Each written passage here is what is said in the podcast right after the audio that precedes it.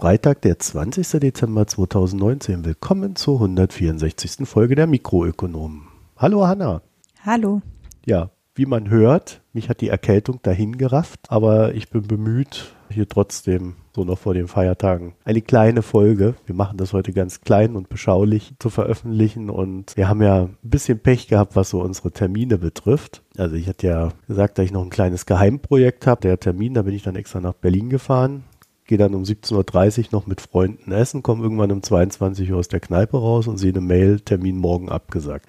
Das war weniger erfreulich und ich hoffe, dass wir das dann Anfang Januar, äh, was heißt Anfang Januar, dann mal im Januar nachholen können. Muss ja mal so ein bisschen geplant sein, weil ich fahre ja nicht mal eben irgendwo hin und verbrate da zwei Tage meines Lebens mit Ab An- und Abreise und Aufnahme. Deswegen verschiebt sich das Ganze etwas. Ja, und alle anderen Sachen, die so geplant waren, kriegen wir vielleicht noch irgendwie hin, so in diesem Jahr, aber dafür verraten wir nichts. Da lasst ihr euch einfach überraschen und wir lassen uns überraschen, ob es funktioniert. So. Und mhm. in dem Sinne bedanken wir uns für eure Geduld, wie auch für die Spenden- und Daueraufträge in der letzten Woche. Wir zehren davon und freuen uns sehr. Und wenn ihr Anregungen, Kritik und Lob habt, dann könnt ihr uns das an mikronomen.posteo.de senden. Das ist unsere E-Mail-Adresse. Und auf Twitter, Facebook und Reddit findet ihr uns als Mikroökonom mit OE. Hanna, dann kommen wir gleich zu den Sachen, über die wir nicht sprechen. Das sind ja dann doch mhm. zwei. Peter, einmal, wir sprechen nicht über dich, denn krankheitsbedingt habe ich es nicht geschafft, deine Audiofile anzuhören. Also du hast dir zwei geschickt, ich habe eine geschafft. Die zweite, da bin ich dann irgendwie wieder in meinem Bett versackt. Das hole ich nach und wenn ich es dann nachgeholt habe, dann verarbeiten wir das dann hoffentlich in einer der nächsten Folgen. In welcher Form auch immer. So, und die zweite Sache, über die wir nicht reden, das ist die Arbeitsunfähigkeit des Berufungsgremiums der WTO. Da ist ja doch einiges jetzt passiert. Es gibt keine ja, drei Richter mehr in dem Gremium, deswegen ist es nicht mehr entscheidungsfähig. Und ich will mir das nochmal in Ruhe angucken und falls ich da dann doch nochmal was Interessantes finde, dann sprechen wir darüber oder eben auch nicht. Und damit kommen wir schon zu unserem ersten Thema, dem Klimapaket. Hanna, da gab es mal wieder, nun ja, Nachbesserungen. Ja, der Bundesrat hatte dem Klimapaket der Bundesregierung ja nicht zugestimmt, sondern das an den Vermittlungsausschuss, das war ja schon relativ klar gewesen, dass das passieren würde, übergeben eigentlich mit einem relativ kleinen Auftrag nur, weil also sie haben sich im Wesentlichen äh, ging es bei den Nachbesserungen oder dem Auftrag an den Vermittlungsausschuss eigentlich nur darum, wer die Lasten trägt oder die höheren Steuereinnahmen bekommt. Also letztlich tatsächlich eine Finanzfrage zwischen Bund und Ländern. Deshalb, weil die Pendlerpauschale äh, Teil des Umla der Umlage zwischen Bund und Ländern darstellt und ja diese Erhöhung der Pendlerpauschale damit zugunsten der Länder geht, ebenso wie die Umlage der Mehrwertsteuer, äh, wenn die Mehrwertsteuer auf Bahntickets entfällt, auch zu Ungunsten der Länder ausfallen würde. Das waren die Kritikpunkte, also eben nicht die anderen Punkte, die man auch alle an diesem Klimapaket kritisieren kann, sondern genau diese Punkte. Und dazu gibt es im Vermittlungsausschuss jetzt einen Kompromiss. Der Kompromiss sieht vor, dass der CO2-Preis direkt bei Einführung für Verkehr und Gebäude nicht bei 10 Euro startet, wie die Bundesregierung beschlossen hatte, sondern bei 25 Euro pro Tonne und dann von da aus mit der gleichen Progression ansteigt, die vorher von 10 Euro pro Tonne aus gedacht war. Dabei bleibt es aber dabei, dass der Preis zunächst auf einige Jahre festgeschrieben ist. Das heißt, es ist kein tatsächlicher Zertifikatehandel, obwohl es ja so genannt wird, oder kein CO2-Preis, sondern eigentlich de facto ist es gleichbedeutend mit einer CO2-Steuer für den Moment. Diese Erhöhung oder diese Einführung des CO2-Preises im Verkehr und für Gebäude äh, sollte ja kompensiert werden. Das war von der Bundesregierung vorgesehen über eine Anhebung der Pendlerpauschale und die Anhebung der Pendlerpauschale ist tatsächlich sogar nochmal verschärft worden. Also schon ab 2021 soll das starten und dann auf 35 Cent für alle steigen, nicht nur für Pendler, die lange Strecken fahren. Und zusätzlich soll ab 2024 bis 2026 befristet nochmal für Fernpendler ab dem 21. Entfernungskilometer drei weitere Cent hinzukommen. Also da ist es quasi nochmal der Effekt nochmal stärker. Und dadurch, dass das aber gelungen ist, sich darauf zu einigen und weil es eine Umverteilung der Last beschlossen worden ist zwischen Bund und Ländern, also dazu ist eine explizite Aufteilung beschlossen worden, dass die Umsatzsteuerfestbeträge, dass das kompensiert wird vom Bund, die entgangenen Einnahmen für die Länder. Und damit erklären die Länder sich damit einverstanden, dass die Mehrwertsteuer auf Bahntickets ab 2020 gesenkt werden soll. Die Mitglieder des Vermittlungsausschusses äh, sind total begeistert von ihrem da ausgeklüngelten ähm, Einigung. Morgen spätestens muss, müssen Bundestag und Bundesrat zugestimmt haben, solange gilt das Angebot. Und äh, da ist halt jetzt die Frage nochmal einzuordnen, ob sich dadurch jetzt was Wesentliches ändert. Das eine ist, Winfried Kretschmann hat sich hingestellt, hat gesagt, nee, also jetzt mit 25 Euro gibt es dann eine Lenkungswirkung des erhöhten CO2-Preises, die es bei 10 Euro nicht gegeben hätte. Ist der nicht da gerade jetzt? Ja, genau. Das muss man zunächst mal positiv sagen. Damit ist der CO2-Preis im Verkehr zumindest genauso hoch, wie der CO2-Preis in den anderen Sektoren schon ist. Also sie steigen nicht mit einem noch unterhalb des Preises, der sich im Moment am Markt gebildet hat, ein, sondern mit etwa dem gegenwärtigen Marktpreis. 24,21. Mhm. Genau. Der schwankt im Moment so zwischen 24 und 27 Euro. Der CO2-Preis jetzt auch schon seit einer ganzen Zeit. Da hat er sich da eingependelt. Und da würde dann jetzt eben der für Verkehr und Gebäude auch liegen. Zumindest setzt man damit das um, was am Markt offenbar sich evident gebildet hat. Wir wissen aber ja auch, weil wir schon sehr oft darüber gesprochen haben, dass der wahre CO2-Preis, den die Gesellschaft trägt, durch eine Tonne CO2 erheblich höher liegt. Und dass wir, wenn wir von der Umlage ausgehen, der gesellschaftlichen Kosten, den Preis weit über 100 Euro ansetzen müssten. Mhm. Das heißt, der CO2-Preis von äh, 25 Euro hat dann halt genauso eine Lenkungswirkung wie in der gegenwärtige Zertifikatehandel in der EU hat. Es ist nicht, der hat nicht keine Wirkung, aber halt keine ausreichende Wirkung. Wir können ganz gut beobachten am CO2-Preis, dass solange der CO2-Preis unter 20 Euro war im EU-Zertifikatehandel, gab es praktisch keinen Effekt.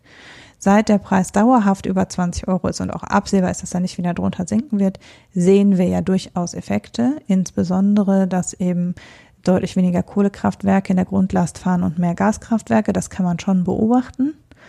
Und auch an anderen Stellen sehen wir, dass wir tatsächlich technologischen Switch sehen, dass offenbar so ab 20 Euro die kritische Grenze war, wo sich überhaupt mal was getan hat. Nur wir sehen eben auch, dass immer noch genug Kohlekraftwerke am Netz sind und dass also offenbar es nicht dazu führt, dass keine schmutzige Energie mehr genutzt wird. Die Lenkungswirkung ist da, aber ob sie in der Geschwindigkeit und hoch genug ist, um zu schaffen, dass sehr kleine verbleibende CO2-Restbudget dadurch effizient nutzen und nicht aufbrauchen, das ist absolut fraglich. Denn es gibt ganz belastbare Berechnungen, dass selbst bei einem CO2-Preis deutschlandweit für alle Sektoren von um die 50 Euro pro Tonne immer noch die Reduktion nicht ausreichen würde.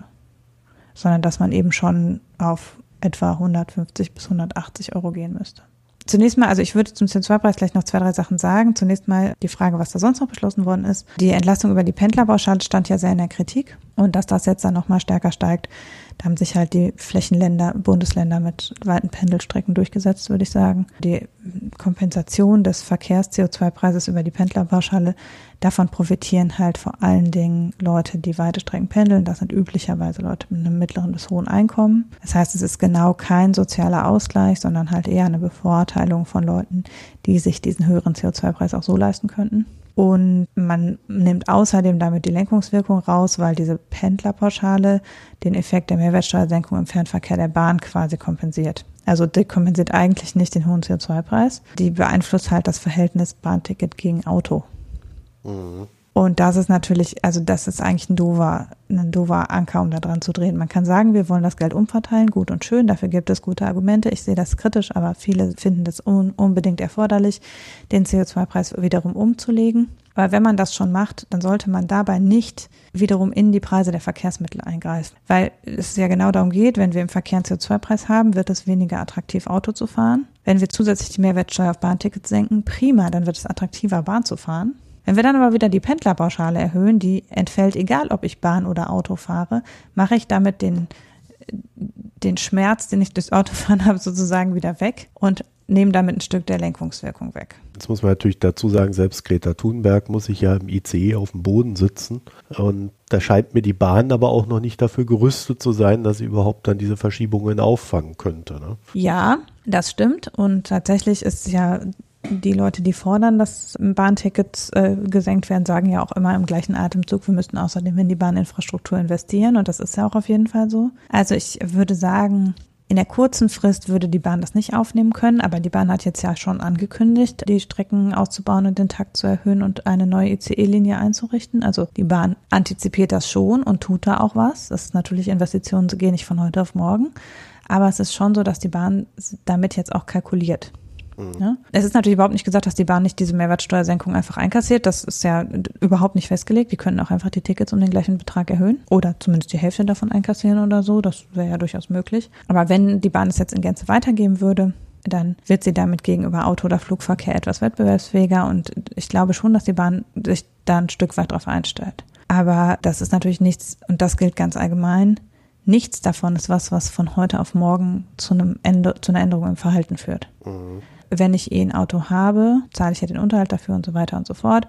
Und ich werde abwarten, ob der Spritpreis und der CO2-Preis so bleiben, bevor ich davon weggehe und dauerhaft mein Auto verkaufe sondern ich werde es dann immer noch halten und dann vielleicht mal gelegentlich Bahn fahren, aber nicht ausschließlich Bahn fahren. Ich werde, wenn ich irgendwo hingezogen bin, wo ich vor allen Dingen darauf geachtet habe, dass ich eine gute Autoanbindung habe, nicht von jetzt auf gleich dann dadurch auch eine gute Bahnanbindung haben und das einfach so äh, switchen können, sondern ich, man muss dafür vielleicht umziehen oder zumindest muss was an den Bahnstrecken geändert werden und so weiter und so fort. Das heißt, das sind ja alles Entscheidungen, die nicht in der kurzen Frist fallen, sondern in der mittleren bis langen Frist halt. In der Frist, in der wir überdenken, ob wir ein neues Auto kaufen, ob wir dann vielleicht ein Elektroauto kaufen, in der wir uns entscheiden, woanders hinzuziehen oder einen anderen Job anzutreten. Und das sind halt keine kurzfristigen Entscheidungen. Und das ist der Grund, warum wir überhaupt davon reden, das haben wir auch in der letzten Episode ähm, als wir über diese Studie des Umweltbundesamts geredet, geredet haben, gesagt, deshalb ist der CO2-Preis, den es bräuchte, um wirklich einen ganz starken Lenkungseffekt zu haben, so unglaublich hoch. Also deshalb sind halt diese, bei diesen 20 Euro fängt es mal an, dass sich was tut. Aber man bräuchte halt einen sehr viel höheren CO2-Preis, damit wirklich Leute eine, bereit sind, auf, der, auf dieser Basis eine langfristige andere Entscheidung über ihr Verhalten zu treffen. Mhm. Ich finde außerdem, also es ist jetzt ja noch dazugekommen, dass neben der Entlastung über die Pendlerpauschale und die Mehrwertsteuersenkung bei der Bahn außerdem es auch noch eine Entlastung über den Strompreis geben soll. Also dass eben ein Teil der oder alles, das ist nicht so ganz klar, der Einnahmen aus dem CO2-Preis sollen in eine Senkung des Strompreises fließen und zwar eine Senkung der EEG-Umlage. Also nicht der Stromsteuer, das ist was, was ganz viele vorgeschlagen haben, dass die Stromsteuer gesenkt wird, sondern die EEG-Umlage soll gesenkt werden. Ich finde das insofern unintuitiv, weil ich mich schon lange frage, warum man nicht als erstes mal die EEG-Umlage auf erneuerbaren Strom abschafft. Also weil es ist ja bisher sehr paradox, dass Strom aus erneuerbaren Energien mit der gleichen Stromsteuer und der gleichen EEG-Umlage belegt wird wie der Strom aus konventionellen Energieträgern, obwohl ja die EEG-Umlage dem Ausbau der Erneuerbaren dient. Also quasi die Gleichbesteuerung mit der EEG-Umlage ähm, von konventionellem und erneuerbarem Strom sorgt dafür, dass der langsam anschwellende Wettbewerbsvorteil des Erneuerbaren ein Stück weit weggenommen wird, weil die gleich besteuert werden. Und wenn die EEG-Umlage steigt, weil es mehr erneuerbare Energien produziert werden, führt das dazu, dass auch der erneuerbare Strom teurer wird. Und deshalb frage ich mich, warum man nicht zuerst mal die Mehreinnahmen nutzt, um die EEG-Umlage auf erneuerbare Energien abzuschmelzen. Ja, da gab es ja auch noch rechtliche Bedenken im Sinne von, ob das alles verfassungsgemäß sein. Das ist sowieso an ganz vielen Stellen. Also das, das steht noch aus. Das kann auch bei den Mehrwert, es haben auch jetzt schon Busunternehmen gedroht zu klagen wegen der Mehrwertsteuersenkung auf die Bahn. Also es gibt noch etliche äh. rechtliche Bedenken. Aber bezüglich der EG-Umlage ist es halt so, natürlich profitieren die privaten Haushalte davon, wenn die Stromkosten sich senken, aber jedem privaten Haushalt und jedem mittelständischen Unternehmen steht es ja frei, seinen Energieanbieter zu wechseln. Das heißt, wenn jetzt die EG-Umlage nur auf erneuerbare Energien senken, gesenkt würde, könnte trotzdem jeder davon profitieren, der zu einem erneuerbaren Anbieter wechselt. Also ich finde, das ist dann wieder so Gießkannenprinzip. Aber egal, jedenfalls dient die EG-Umlagesenkung dazu, die Mehrkosten, die durch den CO2-Preis entstehen, ein Stück weit wieder wegzunehmen, beziehungsweise die Mehrkosten, die quasi dann beim Heizen entstehen, werden über den Strom wieder weggenommen. Und mit dieser Einigung wird das Ganze jetzt erstmal zum 1. Januar in Kraft treten. Und dann, genau, ähm, steht eine Prüfung vor Gericht für diverse Punkte noch aus. Die Busunternehmen wollen klagen, weil Sie sagen, eine Mehrwertsteuersenkung nur auf Bahntickets würde sie, obwohl sie ja auch ein ÖPNV-Verkehrsmittel sind, dann benachteiligen. Also die Fernbusanbieter wollen sich zusammentun und klagen. Es ist nicht klar, ob die Senkung der Stromsteuer oder der EEG-Umlage überhaupt verfassungsgemäß ist. Es ist nicht klar, ob die Anhebung der Pendlerpauschale, da ist auch nicht klar, ob das so ohne weiteres möglich ist, ab dem 21 Kilometer höher ist als darunter. Das alles ist noch nicht in trockenen Tüchern. Okay. Also das heißt, das ja. Thema wird uns noch weiter beschäftigen. Und wenn dann irgendwann mal genau. rausgekommen ist, dass es ja irgendwie doch alles äh, nicht so richtig verfassungsgemäß ist, dann werden sie sich wieder neue Kompensationsmaßnahmen einfallen lassen. Das mit den Kompensationsmaßnahmen ist irgendwie nötig. Das Problem ist, dass bei den allermeisten äh, CO2-Reduktionsmaßnahmen, die man treffen könnte, also bei einem CO2-Preis oder einer CO2-Steuer, auch bei einem Verbot von bestimmten Produktionsweisen oder von bestimmten Reisewegen und so weiter und so fort, mhm. ähm, immer arme Haushalte relativ stark äh, davon benachteiligt werden, weil Energie, Strom und Wohnen machen am Konsumbündel von armen Haushalten einen sehr großen Anteil. Das heißt, wenn diese Sachen überproportional teurer werden und wenn die Haushalte gleichzeitig weniger Möglichkeiten haben, umzulenken, weil sie zum Beispiel äh, halt ein Auto haben und das nicht einfach gegen ein anderes Auto tauschen können, weil sie nicht das Geld haben, ein Elektroauto zu kaufen oder solche Sachen. Also es gibt weniger Anpassungsmöglichkeiten, je geringer das Einkommen ist und die niedrigen Einkommen sind überproportional betroffen.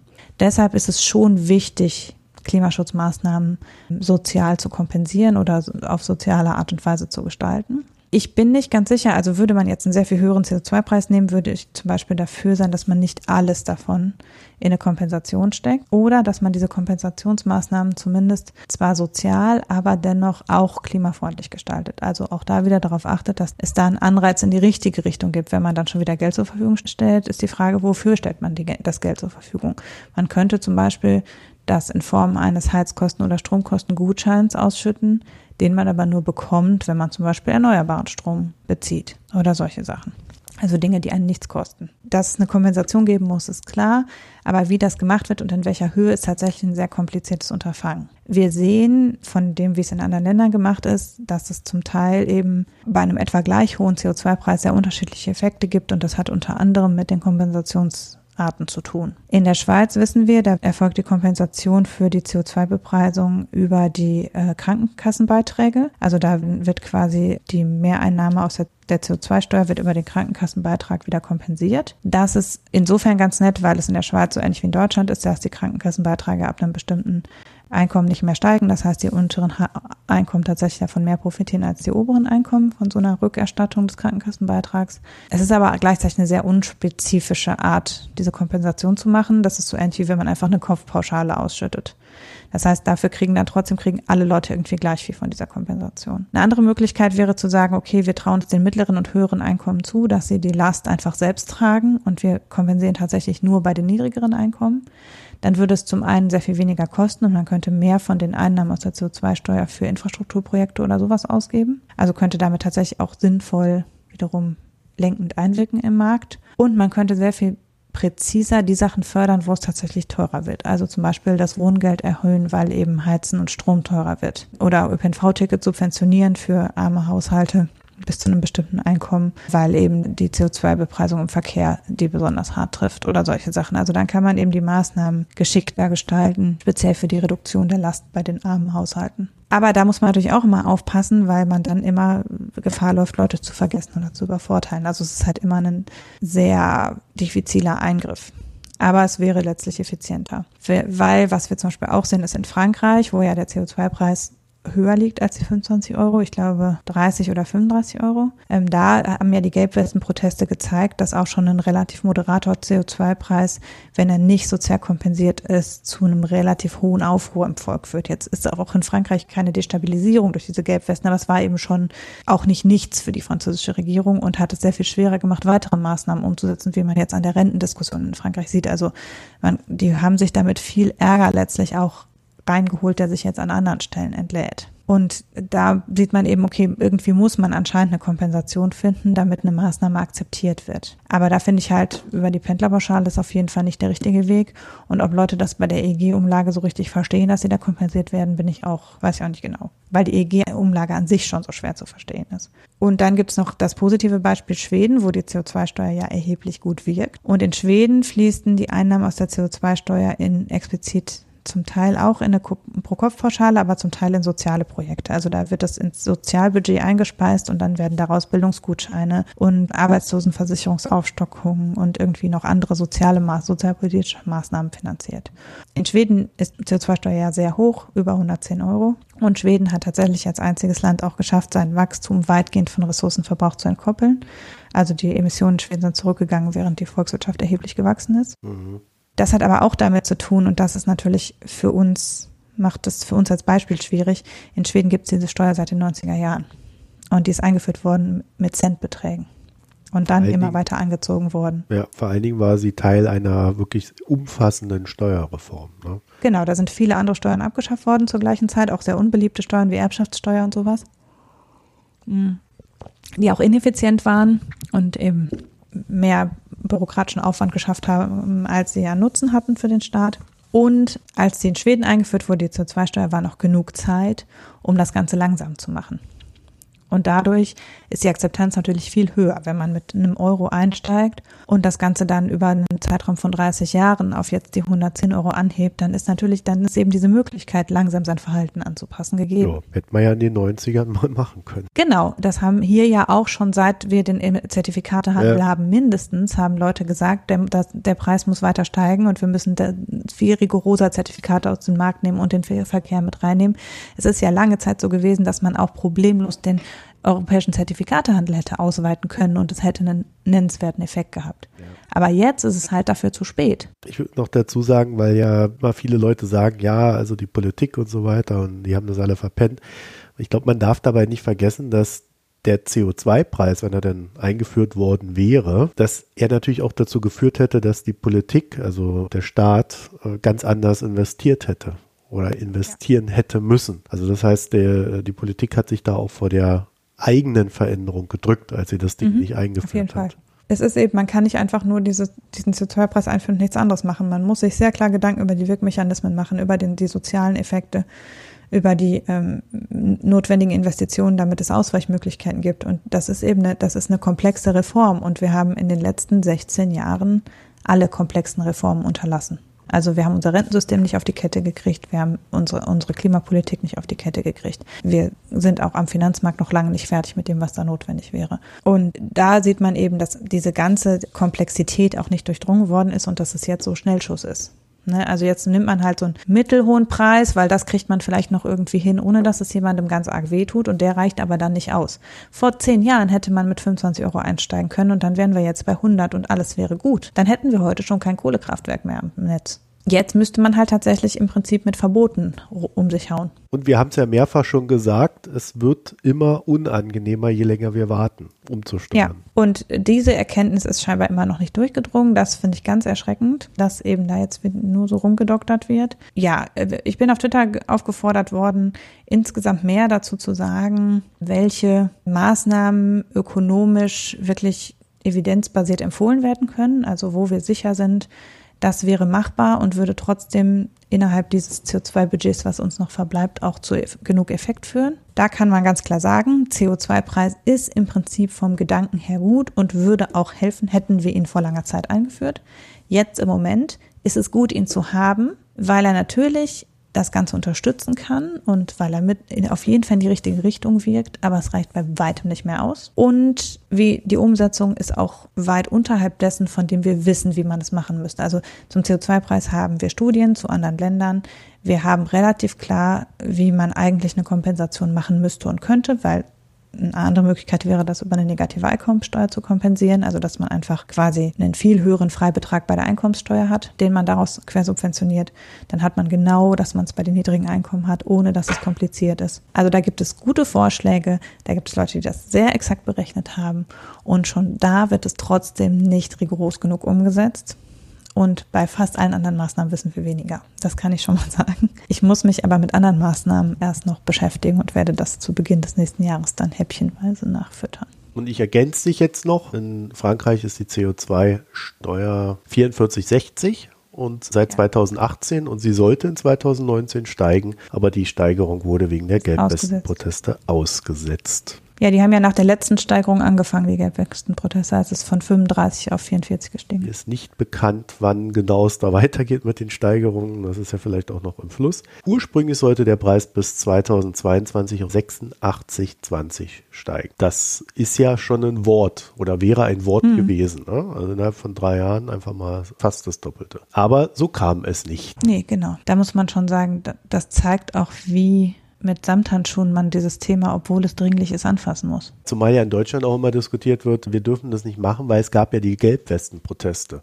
Also die Auswirkung ja. dieser Gelbwestenproteste ja. geht weit über Deutschland hinaus und ich finde es ein bisschen Quatsch, dieses Argument, weil die Gelbwesten mhm.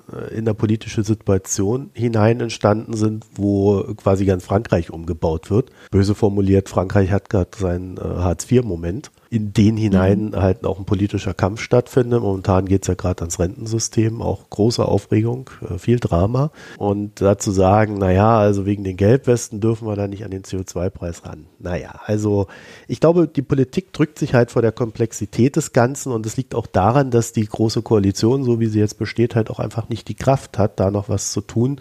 Man sieht das ja immer an diesen Kompromissen. Sie sind quasi der kleinstmögliche Nenner. Meine Diagnose wäre da dieser kleinstmögliche Nenner führt halt auch immer dazu, dass eigentlich niemand zufrieden ist. Mhm. Das könnte sehr viel Unzufriedenheit in der Bevölkerung erklären. Und wenn sich dann noch kombiniert mit der Erkenntnis, dass da halt sehr viel verpennt wurde und dieses Zeitraum verpennt, äh, trifft halt einen großen Teil der Kanzlerschaft Merkels. Da könnte es durchaus Gründe geben, warum dann demnächst mal ein Ende sein sollte mit der ganzen Sache, damit wir mal wieder in die Zukunft schauen können egal wie die dann aussieht. Ja. Wir verlinken in den Shownotes zwei Artikel. Einerseits äh, einen Zeitartikel, der die gesamten Ergebnisse des Vermittlungsausschusses zusammenfasst und dann einen Artikel aus der Süddeutschen, der etwas detaillierter insbesondere auf diese Preiseffekte und wer dann davon profitiert und wer von der Erhöhung der Pendlerpauschale profitiert und auch warum diese Höhe des CO2-Preises nicht viel Effekt hat, auseinanderklamüsert. Dabei lassen wir es erstmal, aber die beiden können wir schon mal verlinken damit kommen wir zu meinem kleinen Thema. Genau, jetzt darfst du deine Schnupfennase. Ja, da müsst ihr jetzt durch und ich auch. Aber wir hatten sehr viele Nachfragen, oder was heißt sehr viele, aber wir hatten immer mal wieder so eine Nachfrage bezüglich Repo-Marktes in den USA. Ich habe mal gesagt, naja, also bisher ist es ja ganz gut erklärt. Dann habe ich dann, glaube letzte oder vorletzte Folge, habe ich dann mal so eine erste Erklärung seitens der FED, was da passiert ist, ähm, gegeben. Und mittlerweile sind jetzt dann doch so einige Sachen rausgeplöppelt, so in den letzten zwei, drei Wochen, wo ich jetzt sagen würde, jetzt haben wir genug Fleisch dran. Da können wir jetzt mal ausführlich drüber reden und ausführlich heißt, dass wir auch versuchen, euch mal zu erklären, was das überhaupt ist. Grundsätzlich geht es darum, wir hatten letzte oder vorletzte Folge darüber berichtet, dass äh, seit September im Repo-Markt die Situation gibt, dass die Nachfrage nicht immer auf ausreichend Angebot stößt. Ja, als Folge dessen sprangen die Zinsen im September auf zeitweise über 10 Prozent und die Fed intervenierte am Markt, indem sie ausreichend Liquidität zur Verfügung stellte. Zum Vergleich, normale Tagesschwankungen bei den Repozinsen liegen so bei 10 bis 20 Basispunkt. Als These stand danach im Raum, dass die Fristigkeit für Steuerzahlungen sowie eine hohe Emissionstätigkeit für US-Anleihen für das fehlende Angebot verantwortlich waren. Also nach dem, was wir jetzt wissen, ist beides richtig. Äh, sprich, es gab seitens vieler Unternehmen an genau diesem Tag, wo, wo es die Probleme am Repo-Markt gab, Steuerzahlungen und für diese Steuerzahlungen mussten die Banken Liquidität vorhalten. Die FED selber hat dann noch in den Raum hineingeworfen, dass die Banken Liquidität torten, um bei den Liquiditätsstresstests gut abzuschneiden. Ich erinnere mich, da hat die Hanna schon so, hm, naja, hm, sauber, naja, so in die Richtung was gesagt. So, und damit ihr jetzt überhaupt wisst, worüber wir reden, der eine oder andere wird sich sicherlich gedacht haben, what? Repo? Hä? Und Repo meint Repurchase Operation. Auf Deutsch Rückkaufvereinbarung. Ich erkläre gleich, wie das läuft. Jedenfalls bis 2008 war der Repo-Markt exklusiv den Banken vorbehalten. Doch seit der Finanzkrise dürfen auch Versicherungen, Geldmarktfonds, Hedgefonds und andere in diesem Markt tätig sein und benötigte Liquidität, naja, leider nicht nur zur Verfügung stellen, sondern sich dort auch besorgen. So, wie läuft das Ganze? Teilnehmer A verkauft einen Vermögenswert, meist eine Anleihe, an Teilnehmer B. Und zu einem festgelegten Zeitpunkt kauft Teilnehmer A diesen Vermögenswert von Teilnehmer B zurück. Teilnehmer B kassiert die Zinsen, fertig. Meistens gehen diese Geschäfte ja so ein Tag, drei Tage, es gab auch schon Fälle, wo sie mal zwei Jahre gelaufen sind. Also äh, es sind eher so kurzfristige Sachen, aber sie können auch längerfristig sein. So der Sinn und Zweck der Übung ist das Liquiditätsmanagement der Banken, Schrägstrich Finanzmärkte und das Ganze dient natürlich dann auch der Steuerung der Geld. Der Zinssatz bei dem Ganzen richtet sich zumindest theoretisch schlichtweg nach Angebot und Nachfrage. Es gibt aber auch immer so, ein, ja, so eine Bandbreite, die die Notenbanken da im Blick haben. Also theoretisch ist es ein ganz simples Geschäft und naja, bis September war es das vielleicht ja auch. Zur Erklärung des Problems an fehlender Liquidität könnte sein, also ihr, ihr, müsst euch vorstellen, die, die sind da halt alle an diesem Markt tätig, besorgen sich die Liquidität, die sie gerade brauchen, um ihre Geschäfte zu erfüllen. Und in dem Moment, wo die Liquidität gerade nicht da ist, um ihre Geschäfte zu erfüllen, hat so eine Bank natürlich sofort ein Problem. Und es könnte sein, dass sie dann einfach über Nacht zusammenklappt. Und das ist der Grund, warum dann, wenn es denn so eine Probleme gibt, äh, die Notenbanken in, in den Repo-Markt eingreifen, ausreichend Liquidität zur Verfügung stellen und so verhindern, dass dann einfach mal so eine Bank über Nacht wegklappt. Das mal so ganz im Groben. Und ihr kennt vielleicht noch äh, den Begriff Länder of Last Resort.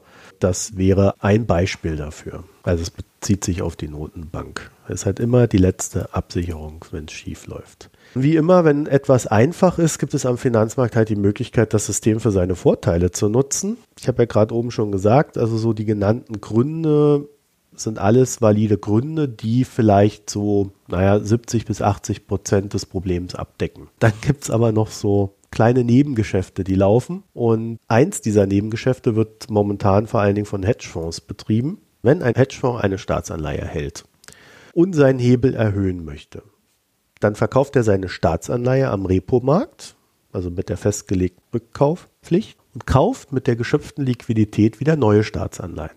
Also er erhöht seine Position halt so weit oder so lange, bis sich das Geschäft ordentlich lohnt und der Markt es halt auch hergibt. Die Bank für internationalen Zahlungsausgleich, zumindest auf Deutsch BIZ, die englische Abkürzung ist BIS, Bank for International Settlement, mhm. ist die Notenbank der Notenbanken im Volksmund. Die hat sich den Repo-Markt in den USA auch angeschaut, also nicht nur die FED hat da drauf geschaut, sondern auch die BIZ. Naja, und sie sagt nun, ja, die Banken sind zurückhaltend und ja, es gibt ein paar Sonderfälle am Markt, aber so richtig erklärt das die Problemlage natürlich nicht. Und dann sagen sie, es gab eine große Nachfrage von Nicht-Finanzinstitutionen, wie zum Beispiel Hedgefonds. Und was die Hedgefonds da treiben, könnte folgendes sein. Ein Hedgefonds kauft sich eine US-Staatsanleihe und verkauft gleichzeitig Derivate auf beispielsweise Zinsfutures oder ähnliches, um mit der Preisdifferenz, die sich aus diesen beiden Positionen ergibt, einen kleinen Gewinn zu erzielen. Ist ein sicheres Geschäft, das Geld nimmt man gerne mit, aber wenn man natürlich ordentlich Rendite erzielen möchte am Markt, dann lohnt sich dieses Geschäft nicht wirklich. Und weil Preisdifferenzen so gering sind, gehen die Hedgefonds dann her und tun, was ich gerade oben eben ja schon gezeichnet habe. Sie verkaufen die Staatsanleihen, die sie halten, am Repomarkt, holen sich die Liquidität rein und kaufen sich damit neue Staatsanleihen und vergrößern somit ihr Geschäft. Also die Positionen auf beiden Seiten, also bei den Staatsanleihen wie auch bei den Zinsderivaten, werden dann immer größer, halten sich aber gleichzeitig die Waage und der Gewinn für die Hedgefonds wird entsprechend dann auch größer. Und ein Problem könnte dann eben gewesen sein, dass die Hedgefonds da zu gierig waren in einer etwas ungünstigen Situation und da den ganzen Markt ins Wanken gebracht haben. Ist halt auch nur ein Teil des Ganzen und nicht die alleinige Wahrheit, gehört aber halt zum Funktionen dieses Marktes dazu. Ich würde das Ganze gerade so in Bezug auf die Hedgefonds als Brandbeschleuniger wirken. Das heißt, in dem Moment, wo du einen Markt hast, der ein Problem hat, weil er weil vielleicht gerade irgendwelche technischen Implikationen äh, irgendwie schwierig sind mit Steuerzahlungen und so weiter. In dem Moment sind solche Nebengeschäfte schlichtweg ein Brandbeschleuniger. Ganz einfach, ganz simpel. Sie erhöhen künstlich die Nachfrage nach Liquidität und da kann dann schon der Markt ins Wanken geraten und dann ist natürlich gut, dass die Fed dort einschreitet. Das Phänomen an sich ist aber auch nicht neu und es ist auch nicht Hedgefonds-exklusiv, äh, sondern das Geschäft wurde früher von den Banken selbst betrieben. Durch die höheren Kapitalanforderungen, die die Banken jetzt seit der Finanzkrise haben und die Neuorganisation des Repo-Marktes, lohnt sich dieses Geschäft aber schlichtweg gar nicht mehr für sie. Und deswegen machen das jetzt die Hedgefonds. Also ich sage bewusst Brandbeschleuniger, denn wie gesagt, am Ende liegt das Pudelskern meiner Meinung nach bei der Risikoscheu, die die Banken haben und daraus entsteht dann halt mehr. So, jetzt gibt es da noch so, eine, so ein paar Nebenstränge bei dem Ganzen. Und zwar ist mir aufgefallen, dass der Vorgang an sich diese Diskussion eigentlich erst so richtig losgetreten hat. Und zwar auch in dem Sinne, wie gehen wir denn künftig mit diesem Markt um? Und die erste Maßnahme, die die Fed jetzt getroffen hat, und die wird ausgeführt über die New Yorker Fed, die ist ja auch zuständig für die Börsen in New York, sie stellt zum Jahreswechsel mehr Liquidität zur Verfügung, um den Markt zu entspannen. Also da werden einfach mal 225 Milliarden kurzfristig und 190 Milliarden längerfristig zur Verfügung gestellt an Liquidität, damit mhm. es über den Jahreswechsel nicht wieder zu irgendwelchen Problemen kommt. Zeitgleich haben sie bereits 75 Milliarden mehr zur Verfügung gestellt und die Interventionssumme beläuft sich somit auf 490 Milliarden zum Jahresende. Hintergrund ist natürlich, dass zum Jahresende nicht nur irgendwelche Fristigkeiten sind, sondern Regularien ändern sich, äh, Kapitalanforderungen verändern sich, äh, ja, die ganze Gesetzgebung wird ja mal wieder durchgerührt. Und da neigen die Banken dazu, dass sie mehr Kapital vorhalten. Und das ist jetzt auch nicht exklusiv in 2019 so, sondern im letzten Jahr war der Repozins über den Jahreswechsel bei 6%, was ja ungefähr das Doppelte von dem ist, was er momentan im normalen Fall wäre. Also Jahreswechsel ist immer schwierig und ich habe jetzt natürlich da diese ganzen Blogs und äh, Finanznachrichten, Webseiten wieder gelesen, die dann immer ganz aufgeregt sind, wenn solche Sachen vorkommen. Also es ist normal. Es ist keine große Verschwörung, äh, sondern es ist einfach ein normaler Vorgang zum Jahreswechsel. Und dieses Jahr ist er natürlich etwas größer. Also ich glaube, das ist jetzt seit der Finanzkrise die größte Summe, die die FED da in den Markt reinhaut. Aber es ist noch kein Grund zur Beunruhigung. Die FED hat dann auch noch ein symbolisches Ding rausgehauen, bei dem eigentlich keiner weiß, was da los ist. Und dieses Ding heißt, wir wollen weitere Unternehmen an diesen Markt bringen, um die Nachfrage zu erhöhen. Wer das sein soll, wie das vonstatten gehen soll, das haben sie natürlich nicht gesagt. Also man weiß es nicht. Großes Dunkelfeld. So, und dann gibt es natürlich in der Gesamtbetrachtung tatsächlich ein größeres Problem, was dann irgendwann mal auftauchen könnte. Und das äußert sich so, dass die Staatsverschuldung in den USA in der nächsten Dekade um jährlich 1,2 Billionen Dollar steigen wird im Schnitt. Das ist natürlich nur eine Projektion. Es kann auch sein, dass da das große Sparen ausbricht. Ich bin mir da nicht so sicher, aber es sei erwähnt, dass es passieren kann. Dieses Geld muss natürlich von irgendjemandem geliehen werden. Also der Markt muss diesem Staat dieses Geld geben. Und da ist den Marktbeobachtern dann doch tatsächlich aufgefallen, dass die Tendenz in den USA aber auch die ist, dass weniger Liquidität im Markt zur Verfügung steht. Da haben die ersten jetzt so ein bisschen Ängste, dass der Geldbedarf, den die USA haben, in den nächsten Jahren nicht vom Markt gedeckt werden könnte. Das heißt, dass die Notenbank, die Fed, einspringen müsste und dadurch dann doch vielleicht irgendwann an die Grenzen des Machbaren stößt. Ich würde das auch immer die große Vertrauensgrenze nennen. Ja, meine Notenbank kann theoretisch natürlich immer alles tun aber nur solange dann die Bürger oder der Markt darauf vertraut, dass das Geld weiterhin einen gewissen Wert hat. Wir werden mhm. euch da zwei, drei Links noch in die Show Notes packen, sodass ihr euch da auch selber noch ein bisschen vergnügen könnt. Aber das wäre es von mir zu diesem Thema. Hanna, verstehst du mich? Ja, ich habe es, glaube ich, alles verstanden. Gut, wunderbar. Alle anderen müssen Rückfragen stellen. Jetzt sind wir ganz gut in der Zeit und ich würde dann zum Ende noch zwei Kleinigkeiten abhandeln unsere zwei Kleinigkeiten ist einmal Iran. Wir haben da drüber gesprochen und uns die ökonomischen Rahmenbedingungen der letzten Unruhen angeschaut. Und jetzt gab es im Wall Street Journal einen interessanten Bericht, nachdem der Iran nur noch 86 Milliarden Dollar an Währungsreserven haben soll. Von diesen 86 Milliarden hat er nur auf 8,6 Milliarden Zugriff, also auf 10 Prozent. Das ist klamm. Wenn es denn stimmt. Und ein Grund für die Senkung der Benzinpreissubventionierung könnte gewesen sein, dass man im Iran möchte, dass die Leute weniger Benzin kaufen, klammern können, damit das Öl, was dann dadurch eingespart wird, äh, ins Ausland verkauft werden kann, sprich man beschafft sich Devisen. Ist eine wilde Theorie. Das Wall Street Journal beruft sich so auf irgendwelche ominösen Quellen in der US-Regierung. Ja, also ich würde mal sagen, Quelle CIA. Kann sein, das kann nicht sein. Wir wissen ja, dass sehr viele Sanktionen auf dem Iran liegen und äh, nicht auf alles Geld zugegriffen werden kann. Vielleicht ist es so, vielleicht auch nicht. Auf alle Fälle ist es ein sehr interessantes Detail. Und die gute Nachricht ist aber, dass Saudi-Arabien und der Iran wieder miteinander sprechen über irgendwelche Kanäle im Oman und äh, was weiß ich noch wo. Und das Ziel der Gespräche soll sein, die Lage zu entspannen. Äh, hoffen wir mal das Beste. So, und die zweite Kleinigkeit, die ich da am Ende habe, USMCA, ihr kennt das, früher mal NAFTA genannt, der Handelsvertrag zwischen USA, Kanada und Mexiko. Also irgendwie hatte ich mal gehört, das Ding sei durch, jetzt sind die aber immer noch nicht durch. Gab es einen riesen Bohai mit Mexiko, da ist ein Endvertrag, der unterschrieben werden sollte, irgendwelche Sachen von den USA wieder reingeschrieben worden, die gar nicht verhandelt wurden. Irgendwelche Beobachter, die die Amis darüber schicken. Ausmaß des Dilettantismus, das ist schon relativ groß. Ja, ich ne? weiß nicht, ob das Absicht ist oder Dilettantismus. Ich äh, bin mir da nicht so sicher. Jedenfalls haben sie sich jetzt da wieder dann doch irgendwie zusammengerauft. Und es gibt aber jetzt wieder eine zweite Hürde und die liegt bei den Demokraten.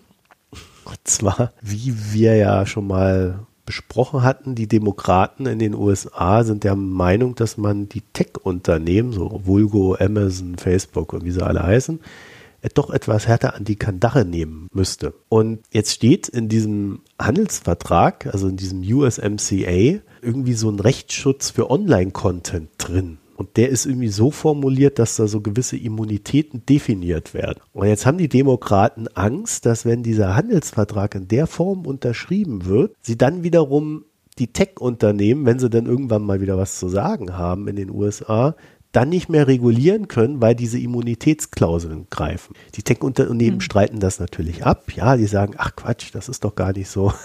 Aber wer will ihnen glauben? Es wäre ja in ihrem Interesse. Ja, und es zeigt einfach mal wieder, Politik ist echt kompliziert, wenn man es ernsthaft machen möchte. Ne? Äh, da muss man auf sehr viele Dinge achten. Und das fand ich ein sehr schönes Beispiel, worauf man alles achten muss. Und mit diesen huldvollen Worten, Hanna, kommen wir zu den Picks. Genau. Ich möchte einen Film empfehlen. Wir kommen ja jetzt in die Zeit, wo man vielleicht Zeit hat, Filme zu gucken. So zwischen den Jahren. Und zwar ähm, ein Film, den es auf Netflix gibt. Der heißt äh, Die Berufung und ist ein Porträt über das Leben von Ruth Bader Ginsburg, die, wie du natürlich bestimmt weißt, als Anwältin den, die erste Klage auf Diskriminierung auf Basis des Geschlechts in den USA gewonnen hat. Ist das die Doku über sie? Nein, das ist ein Film. Ah, okay. Es gab auch eine Doku, diese Doku ist auch vor kurz, nicht allzu langer Zeit noch mal im ZDF gelaufen. Das heißt, ich glaube, dass die in der ZDF-Mediathek noch verfügbar sein müsste. Die Doku hieß RBG. Ja, genau, weil die habe ich nämlich im Kino gesehen, als ich da Urlaub gemacht Mhm. habe. Ja. Diese Doku ist auch fürs Kino produziert worden, die lief aber im Sommer im ZDF und ist, glaube ich, über die ZDF-Mediathek auch abrufbar. Und das ergänzt sich auch tatsächlich gut. Ich habe mir die jetzt angeguckt, nachdem ich den Film gesehen hatte. Ich habe den Film im Programmkino gesehen. Der ist aber eben, wie gesagt, schon auf Netflix. Und ähm, ich finde den Film aber auch sehr gut. Da wird so ein bisschen das äh, ihr Leben ab dem Studium quasi gezeigt. Also sie war eine von sechs äh, Jurastudentinnen in Harvard im zweiten Jahrgang, in dem man überhaupt als Frau in Harvard Jura, studieren konnte. Hat dann, nachdem ihr Mann schwer erkrankt ist, die Uni gewechselt und ihr Studium abgeschlossen und hat aber ihr Studium eben äh, mit Auszeichnung und daneben schon publiziert und so weiter ähm, aus, abgeschlossen und hat dann keinen Job als Anwältin gefunden, weil sie die Anwaltskanzleien alle Boys Clubs waren und war dann Professorin für Jura ihr ganzes Leben lang und hat eben dann einen Fall aufgetan, wo ein Mann auf Basis seines Geschlechts diskriminiert worden ist im Steuerrecht und hat dagegen geklagt, also mit diesem Mann und Recht bekommen. Und danach hat sie gegen alle anderen, äh, hat sie halt hunderte Prozesse geführt gegen äh, gesetzliche Diskriminierung auf Basis des Geschlechts. Also sie hat keinen Job bekommen bei den Boys Clubs. Mhm. Und deswegen ist sie aktivistische Anwältin geworden. Nee, ich glaube, es war, es fing schon damit an, dass sie ähm, schon äh, im, ihr schon während des Studiums, also es fängt in dem Film schon sehr lustig an, weil sie sitzen da halt diese sechs Frauen unter Hunderten von Männern in der ersten Vorlesung ihres Jurastudiums in Harvard und der ähm, Dekan redet immer davon, dass sie jetzt alle Harvardsmans wären. Und sie sitzen da so, ah, okay, ja gut. Und ja, und da geht es eigentlich schon los. Also die Diskriminierungserfahrung ist eben dann schon zu Beginn des Studiums relativ klar und setzt sich in ihrer Karriere fort. Auch deshalb, weil ihr Mann, mit dem sie zusammen studiert hat oder sogar als er krank war, für ihn studiert hat, eben dann brillanter Anwalt und jüngster Partner ever in seiner Kanzlei wird und so und halt so an ihr vorbeizieht. Ja, ich fand den Film sehr gut gemacht, auch sehr sehenswert, unter anderem auch deshalb, weil die auf angenehme Art und Weise überhaupt nicht darüber geredet wird, was ihr Mann für eine Rolle dabei spielte. der sicher da eine Rolle gespielt hat, aber das wird halt überhaupt nicht thematisiert oder kaum. Und das finde ich sehr nett, dass das so neben so nebenher läuft quasi. Man sieht das, aber es wird nicht die ganze Zeit darüber geredet, wie der arme Mann ständig bestimmt bemitleidet worden ist für seine aufmüpfige Frau und so. Ja, aber sehr augenöffnend auch, also zu sehen, wie im Grunde vor relativ kurzer Zeit, ja, also 50 Jahren, die Zustände in den USA noch waren. Das kann man eben positiv sehen, dass sich doch auch viel getan hat und dann kann man auch andere Bereiche benennen, in denen es nicht so ist. Aber auf jeden Fall ein sehr sehenswerter Film. Wobei man natürlich dazu sagen muss, in den 50ern war es in Deutschland jetzt auch nicht unbedingt toll. Nee, es war in Deutschland kein bisschen besser natürlich. Ne? Also ähm, das, das will ich auch gar nicht sagen. Es ist nur eben, dass man schon sieht, also sie beruft sich da eben in diesem Fall auf eine hundertjährige Geschichte quasi. Also äh, die Klage war, meine ich, 1969. Und zu dem Zeitpunkt sagt sie eben, oder 72 oder sowas. Und zu dem Zeitpunkt sagt sie, vor über 100 Jahren hat zum ersten Mal eine Frau auf das Recht geklagt, als Anwältin tätig zu sein. Und so lange hat es dann quasi noch gedauert, bis dann der erste Prozess gewonnen werden konnte. Und dazwischen sind halt viele Prozesse verloren gegangen. 86 ist sie jetzt. Genau, hat einen ganz kleinen Cameo-Auftritt am Ende des Films. Die Doku, die ich gesehen habe, kann ich da auch nur empfehlen, wenn man sich dafür interessiert. Ja. Das ist äh, recht gut gemacht kriegt da wirklich einen ganz guten Einblick und äh, ich glaube, das ist schon Teil amerikanischer Geschichte auch. Ne? Auf jeden Fall. Also US-amerikanisch auf alle Fälle. Dazu passend mein kleiner Pick und zwar von Gilles Lepore. Diese Wahrheiten, die Geschichte der Vereinigten Staaten von Amerika. Hm. Ein, eine Geschichte der Vereinigten Staaten von Amerika. Das klingt handlich. Ja, das ist handlich.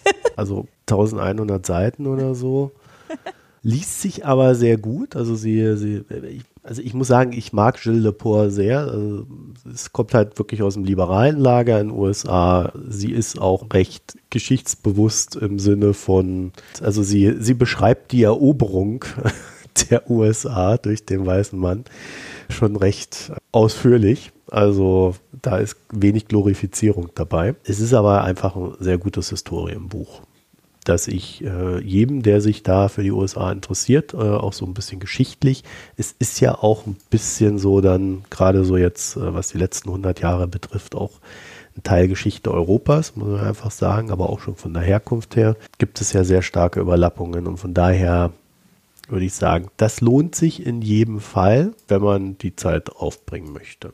Bier fällt heute bei mir aus, aber vielleicht hat ja die Hanna was. Ja, ich möchte dringend vom Glühweinkonsum abraten. Nicht im Allgemeinen, aber im Speziellen vom Bioglühwein von Edeka.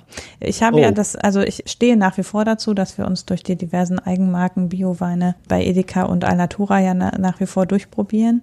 In diesem Zuge konnte ich natürlich an dem Thementisch Bioglühwein nicht vorbeigehen. Was? Was? Thementisch Bioglühwein? Ja, also als der auftauchte, dieser äh, Edeka eigene Bioglühwein, musste ich den leider kaufen, um ihn auszuprobieren.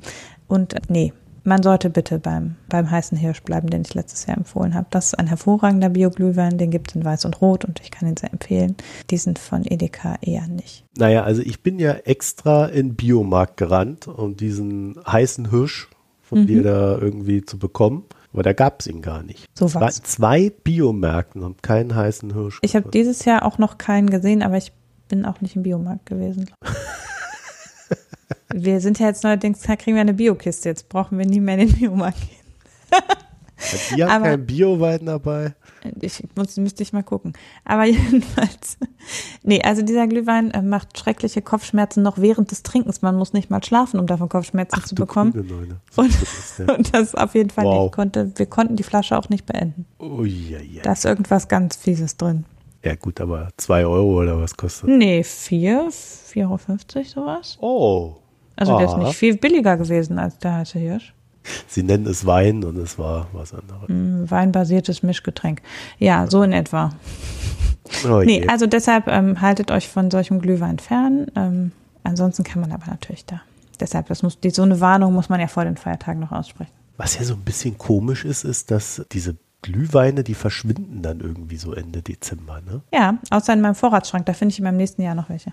Aber warum eigentlich? Ich meine, im Januar wird es doch erst richtig kalt in Deutschland. Ja, ich verschenke auch eigentlich zu Weihnachten immer Punsch. Und den kann man doch auch gut noch im Januar und über Silvester und dann danach auch noch trinken. ganz komisch, was da läuft. Ne? Also die, die Weihnachtssachen werden im August ausgepackt, aber irgendwie Glühwein gibt es dann äh, im, im Januar nicht mehr. Du kannst übrigens ähm, den heißen Hirsch, also im Onlinehandel gibt es ihn auf jeden Fall noch in reichlich verschiedenen Quellen. Von daher Das, das liegt es an deinen Biomärkten. gedacht. Aber wir wollen ja nicht so viel Pakete bestellen, Hanne. Nee, das stimmt. Aber deshalb muss man vielleicht nur noch mal woanders nachgucken. Renn doch mal durch die ganze Stadt mit Genau. deiner Erkältung. Mach doch ja, mal. ja. Danke. Jetzt hier noch schnell. Ah, ah, Dieses Wochenende empfiehlt es sich sowieso total, in die Stadt zu gehen, glaube ich. Ja. Nee, ich war, ich, war schon, ich war schon Anfang Dezember in der Stadt. Das hat mir so dermaßen gereicht am Samstag, dass ich äh, danach beschlossen habe, ich gehe nicht mehr in die Stadt bis Neujahr oder so, bis das alles vorbei ist, dieses ganze Drama. Weil das ist so dermaßen voll und überlaufen. Ähm, ich weiß auch gar nicht warum. Also, es macht ja keinen Spaß da. Der Peter hatte übrigens noch geschrieben, als Manöverkritik, wir sollen die Picks und das Bier abschaffen und nur noch über persönliche Dinge reden. Ja, also, weil das wirkt manchmal so gezwungen. Also dazu muss man halt sagen, dass das Problem ist ja manchmal tatsächlich, man hat einfach so eine Woche, wo man keine Zeit hat für irgendwas, aber froh ist gerade noch so irgendwie so die Sachen für die Sendung hinzukriegen. Und dann sind diese Picks und das Bier ein bisschen nervig. ja, aber ich bin eigentlich schon der Meinung, dass dadurch, dass wir dann über Sachen, die uns interessieren, sprechen, doch schon sehr viel Privates erzählen. Peter. Aber wenn du das natürlich immer wegklickst, weil du glaubst, dass Wir nur über billigen Wein und, äh, und schlechtes Bier sprechen. dann, äh, ja, dann wird das natürlich nichts mit uns bei dem Bier und dem Pix. also Dann haben ich, wir in letzter Zeit schon die, das Bier und Pix relativ oft weggelassen. genau, weil wir ja, mal so viel einfach- anderes, aber dann werden wir dann auch nichts Privates erzählt, weil wir so viel schon davor erzählt haben. Ja, mein Gott, ich weiß, wir sind ja auch keine YouTube-Stars oder so. Genau. Ja, ein Podcast, damit wir unsere Ruhe haben. Damit wir in Ruhe sprechen können und uns nicht. Also ich glaube, äh, Peter, um, um, die, um wenigstens diese Frage diese Woche zu beantworten, ich, ich glaube, das wird nichts. Also wir bleiben bei unseren Picks und unserem Bier und dabei verhandeln wir ja durchaus auch mal private Ansichten zur Welt. Und dann verquatschen wir uns immer noch zum Ende hin, wenn ich das Fienen dann schon einspiele und dann irgendwie doch noch mal zehn Minuten da irgendwie in den Kapitelmarken zu finden sind.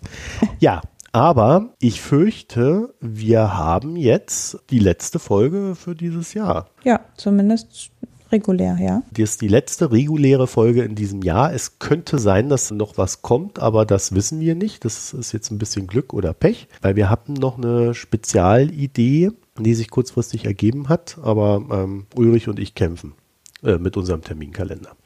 Wenn das aber nicht mehr klappt, in jedem Fall wünschen wir euch eine frohe Weihnachten und einen guten Rutsch ins neue Jahr. Genau. Ansonsten verweisen wir auf unsere Internetseite www.mikroökonomen.de. Da könnt ihr dann draufgehen und oben rechts den Spenden-Button drücken oder Kommentare hinterlassen. Und falls euch Blog-Kommentare nicht gefallen, dann könnt ihr ins Reddit gehen. Ich habe so ein bisschen die Idee, Hanna, was hältst du davon, wenn ich mal so meine Notizen, die ich jetzt hier so für diese Repo-Geschichte gemacht habe, wenn ich die einfach mal ins Reddit stelle? Dann lesen die Leute, dann wirkt es so, als würdest nur du arbeiten, weil du der Einzige bist, der immer solche Notizen macht. Ja.